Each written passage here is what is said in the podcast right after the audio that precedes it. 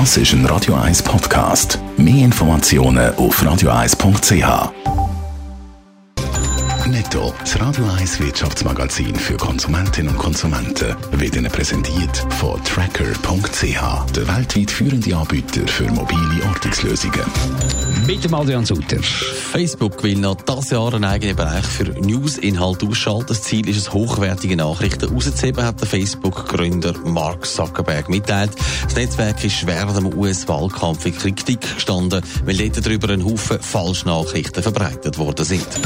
Fluggesellschaft Edelweiss muss nach der Kollision von einem Flugzeug mehrere Flüge streichen. Der betroffene Flüger ist zu Vancouver parkiert und dort von einem anderen Flugzeug touchiert worden. Es ist bei der Kollision niemand verletzt worden, aber der Schaden am Flugzeug ist so groß, dass er längere Zeit nicht mehr in die Luft kann. Der Fahrdienst Uber hat in seinem ersten Quartal an der Börse einen Verlust gemacht von 5,2 Milliarden Dollar. Ein Grund dafür ist, dass Uber einen Teil von ihren Mitarbeitern mit Aktien gezahlt hat. Das hat schon allein zu einem Minus von fast 4 Milliarden Dollar geführt.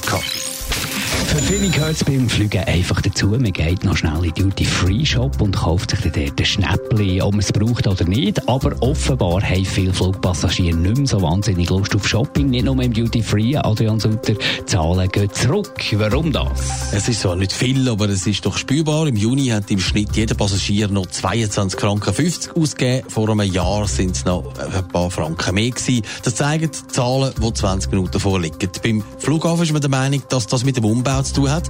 Viele Läden sind zum Teil ganz geschlossen gewesen. Das hat sicher zu Umsatzeinbußen geführt.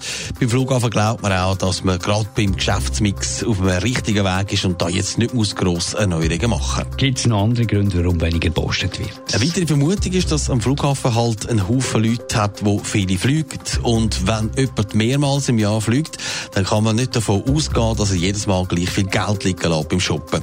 Es gibt zwar die Möglichkeit, auf To-Go-Produkte zu setzen, also Sachen, die Passagiere gerade mitnehmen können. Aber gerade bei Esswaren zum Beispiel ist das auch nur für Kurzstreckenflüge attraktiv.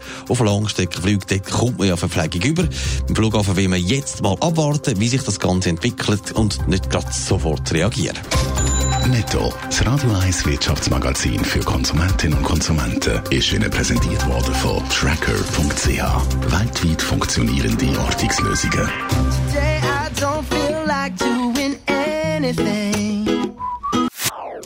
Das ist ein Radio 1 Podcast. Mehr Informationen auf radio1.ch.